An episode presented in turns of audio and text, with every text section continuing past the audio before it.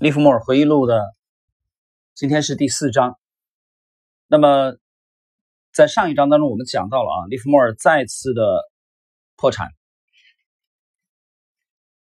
那么把他的赚到的啊这个五万美元，两万嗯两天之内啊就再次赔光。所以这种情况下呢，他回到了家乡。回到家乡以后呢，他发现啊，呃，他说。我一回到家，立刻意识到自己的一生的使命啊，就是要再呃凑集一些资金，回到华尔街去投机。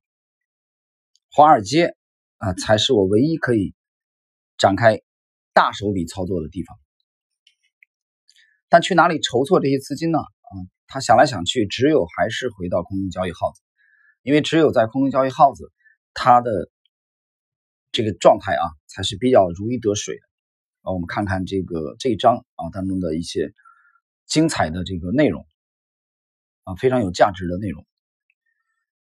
首先啊，第一段啊，这个第一个我们注意到的重点啊，就是我靠着读报价版赚钱的日子啊，已经结束了。不过我已经赚到的钱比花出去的钱多出了好几百美元。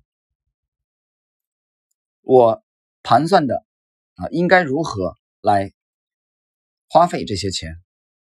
为了赚到足够的钱，可以重回纽约的心情变得非常紧迫。我觉得下一次我会做得更好。现在我终于有时间静下心来思考自己那些愚蠢的操作。我忽然明白，站在。稍远一点的地方来看，整幅画面就会更加的清晰。当一个人站得远一点的时候，就能全面的看清事实。眼前的当务之急就是立即找到新的资金本钱。那么这一段我把它列为第四章啊，嗯，就是第四章的这个读书笔记当中的第一个精彩的片段。啊，非常精彩！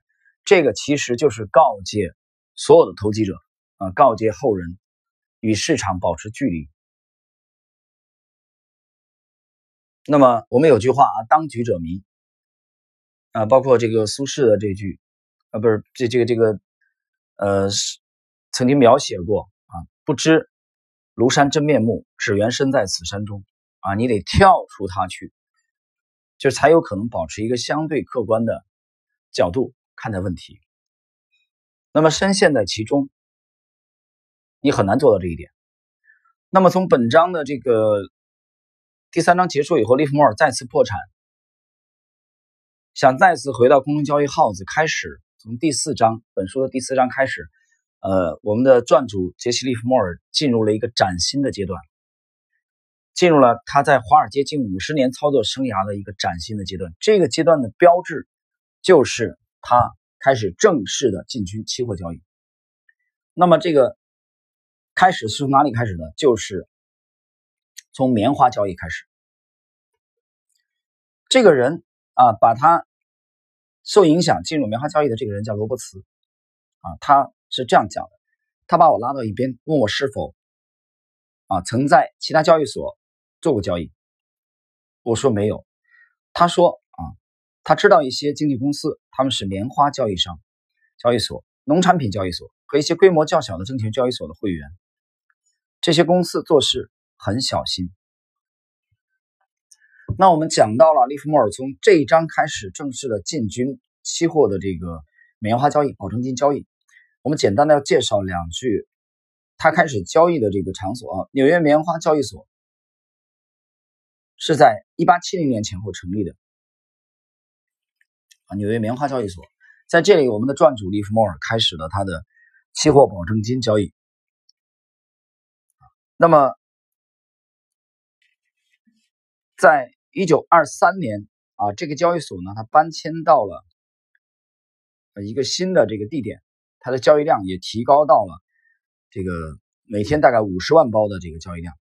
然后呢，在一九九八年啊，上个世纪一九九八年，纽约棉花交易所。和咖啡啊可可交易所合并，它成立了纽约期货交易所。由于我们知道，在二零一一年的九幺幺啊，这个世贸中心啊被摧毁，那么纽约期货交易所啊，它原来是这个坐落在世贸中心的，所以在零六年啊九幺幺之后的五年之后。这个美国的洲际交易所，它兼并收购了纽约期货交易所。因为洲际交易所它主要是靠这个电子交易的啊，这个是我们谈的是，呃，纽约的这个啊棉花交易所啊后后来的这个发展为纽约期货交易所。另外一个就是纽约的这个农产品，本章涉及到纽约纽约农产品交易所，纽约农产品交易所。它其实上起源于公元这个一六一八年。啊，这个人呢，这个创立者是一个这个荷兰的移民。啊，荷兰的移民，在利弗莫尔的这个年代啊，纽约农产品交易所的交易量，它是仅次于纽约的证券交易所。我们之前谈到过利，我们把利弗莫尔作为趋势跟踪的开山鼻祖啊，我们也提出了一种观点啊，我个人认为他是宏观啊对冲的这个先行者。为什么这么讲？首先来源于他的这个介入这个市场比较早啊，还有一个重要非常重要的原因就是大家应该记得，在我们前面在第三章的时候讲到啊，利弗莫尔。在跟这个第二章、第三章讲到他跟大都会证券，呃，商打交道的时候，大都会可以提供的啊，不单是股票，它的期货啊，这个这个商品啊，这些都很齐全。所以从那个时候开始啊，利弗莫尔就进入了一个实际上是全球的全市场的这种概念，他被动的、无意识的。就具备了这样，跟很多的这个美国这个交易股票的这些投资者相比啊，实际上它有了一个这个宏观的这种背景。那么从本章开始，他就正式的进入了棉花的交易啊，棉花的这个期货的保证金交易，所以为他后来的这个这个全局观啊打下了很好的基础。就是不单是局限在股票的这个事件当中啊，就这个视野啊不会这么狭窄狭隘吧。所以它会有一个比较好的这个全局观啊，呃，那么我们来看一下啊，随后。本章的这个重点啊，其中的主要的篇幅，作者用来描述的是利弗莫尔转战在纽约的场外交易所。啊，场外交易所。这个勒菲弗的这个原文啊是这样来描述的，他来问这个啊经纪人。利弗莫尔说：“你知道哪一家经纪商啊比较可靠吗？”他说：“我知道是美国最大的经纪商，我自己也在那里交易。他们在美国和加拿大的七十八个城市都设有分公司，他们生意做得很大啊。如果他们不可靠啊，就不可能每一年都经营的啊如此之好，对吗？”我说：“那当然，他们可以交易纽约证券交易所上市的股票吗？可以，他们做场外交易。”也做美国或欧洲其他交易所的生意，他们交易小麦、棉花、谷物、农产品，任何你想要交易的商品，他们都有。他们在每个地方都有生意往来的经纪商，而这些经纪商直接用自己的名号或是匿名取得会员资格。那这里其实啊，利弗莫尔指的就是纽约的场外交易所啊。我们整个第四章，它重点都是围绕在这里啊，利弗莫尔在纽约场外交易所。啊，开始奋战啊！这是我们本章的重点。但是场外交易所交易的时候，利弗莫尔发现了一个现象啊，什么现象呢？他说，那些公司除了听说经常有动手脚和不诚实的行为之外，并没有听到什么令人担忧的事情。他们的专长就是修理那些啊想要快速致富的呆瓜，要求顾客签下书面协议，允许他们。赔光客户的钞票，却又无法诉诸法律。那么利弗莫尔这里想说明的是，这些经纪商啊，主要的任务就是为了掏空客户。谈到这里的话，我在最近啊，除了重读利弗莫尔之外，我在读另外一部很优秀的访谈录的时候，我看到了，呃，在大概十几年到二十年前啊，几位，注意我讲的是几位优秀的基金经理啊，不是一位资管人士，他们都谈到投行和券商对投行、券商的看法啊。我这里并不特指啊，不特指，他讲的是一个泛指。呃，当然我们这个我只转述他们的观点啊，不代表我个人的观点啊。那么这几位基金经理认为，投行和券商的主要任务就是让你交易，让你不停的交易，所以他们会提供很多的研报报告啊，告诉你标的有多么优秀、多么出色、多么被低估啊，多么这个呃你不交易的话就会错失这个机会。这是投行和券商的，呃，我们不能说唯一的任务吧，它可以说是主要的任务。这是第一层含义。第二层含义，你作为一个交易者，无论你是一个这个独立的投资人，还是一个资管人士，你应该有脑子，你应该有深度的独立思考能力。换言之，你应该会自发的啊，主动的、有意识的规避这种诱惑。那么也就是。知道什么时候该动手，什么时候该袖手旁观啊，不动如山。在这个五一假期开始的时候啊，我在知识星球半不红的专栏更新了一篇，这个篇幅有点长啊，最近好像没写过这么这么长的随笔了。这一篇的题目就叫《重读杰西·利弗莫尔》。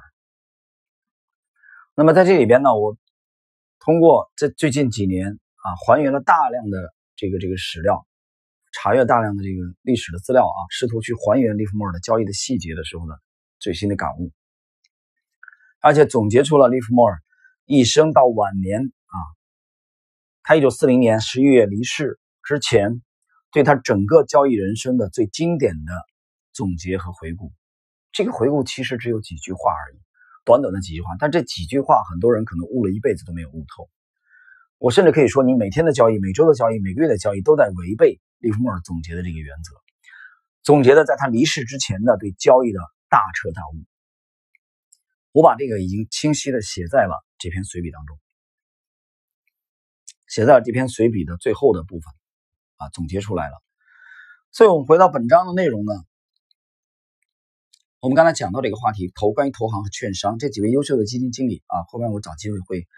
我想可能会推出这个相关的这个节目吧，我们分享他们的思想的这种这个片段啊，精华的片段的时候，也就是一个优秀的交易者应该知道怎么样去规避市场上的这些诱惑、这些噪音。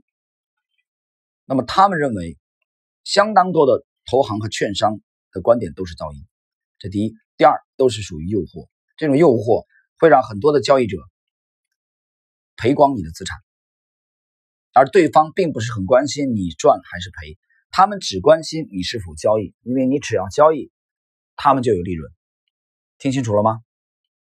就像赌场一样的，他收你手续费的，赌客赔或者赢，他们并不关心，他们只关心你的交投是否活跃，所以他们非常厌恶长期持有者，因为长期持有者交投不活跃，交投不活跃，给他们提供的佣金就很少。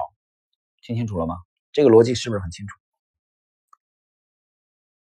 好，那么我们继续来看啊，本章的这个我们整个的这个篇幅啊比较比较简短，因为主要描述的是在在纽约场外交易所的经历。那我们来看利弗莫尔本人的描述：我在那里操作了一年多，他指的就是场外交易所。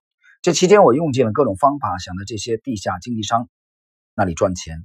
我的日子过得十分的宽裕。买了一部汽车，没有限制啊自己平时的花销，我必须存下资金，累计本钱，同时还要生活。如果在市场操作正确，我就有花不完啊花不完赚来的那些钱，当然也就可以存下一些钱。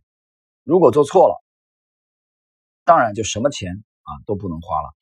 正如我所讲的，最后我存下了相当啊一大笔资金，而且这五家。场外交易商已经没有什么大钱可以赚，所以我决定再次回到纽约。这个利弗莫尔啊，离开了这几家经纪商啊，决定再次去回到啊他真正梦想的纽约。我们看一看他本人的描述，这就是我第三次试图返回华尔街啊，去一试身手的情景。当然，我一直在研究，想要找出啊我的交易系统到底出了哪些问题，才会导致在富勒顿公司的失败。二十岁那年，我赚到了人生的第一个一万美元，后来把它赔光。我知道失败的原因，知道钱是如何亏掉的，因为我的操作时机不正确。因为我没有依照自己的系统操作，反而在空中交易号子里赌起运气来了。我的系统是根据研究和经验建立起来的。我希望赢钱，但我应该靠着掌握适当的时机取胜才对。我们这里停顿一下啊，这里作者讲了两次啊，你注意他强调了两次。我在这里，这里我在笔记本上，我的笔记上标注的这里，这就是一个强烈的信号，告诉你他强调了两次。短短的这这一段里边讲什么？择时。选择时机，选择什么时机？选择介入的时机，听清楚了吗？所以利弗莫尔的整个的体系，它的风格有强烈的择时的这个特点，而这一点择时的这个特点啊，是和这个原教旨主义的传统的价值分析有很大很大的区别。价值分析者不认为择时是一个很重要的问题，他认为择股选择什么样的标的更重要，这个股票当前的质地是否被大幅度低估更重要。换言之，他们认为预测股价啊将来会涨到哪里，要比预测大概花费多长时间涨到哪里要容易得多。这是价值投资者的观点啊，这个门派的观点。但趋势投资者他就非常非常强调择时，介入时机，这是一个重点内容啊。我们继续来看，二十二岁那年，我操作的本钱最多。曾经积累到五万美元，但在五月九号那天又赔光了。我十分清楚啊，那一次亏光的原因是因为股票报价纸带上传来的报价数字延迟之后，加上股价异常剧烈波动啊所导致的。那天的股价震荡是前所未有的剧烈，但我还是不明白为什么我从圣路易回来之后。遇上五月五月九号的大恐慌，一下子就亏光了。我有一些想法，我认为我已经发现自己操作上的一些错误，以及补救的办法，但是我必须进场实际操作才可以。啊，李峰尔在这里啊，已经开始了这个对这个第三次返回这个华尔街的情形进行反省。又亏了呀。那么这一次反省的结论是什么呢？我们来看他本人的描述：没有什么事情比得上亏光了一切，更能教会你什么事情不该做。等你知道什么事情不该做啊，才能不亏钱的时候，就表示你已经开始学会该做什么才能。赚钱了，你懂我的意思了吗？听懂我的意思，就表示你已经开始知道学习了啊！这句话什么意思？他想讲的就是你得首先知道啊，你要这个做什么事情，什么事情不能去做，做了你就会亏钱，你才能这第一步，第二步你才应该才能知道，才可能知道做什么事情去赚钱。也就是实际上你得先知道哪些事情是雷区，哪些事情应该踢掉。哪些就是查理芒格经常讲的怪兽，去避开他们，避开交易的雷区，也就是先把防守做好，你才能去想我的进攻，我应该去买什么，可能会上涨。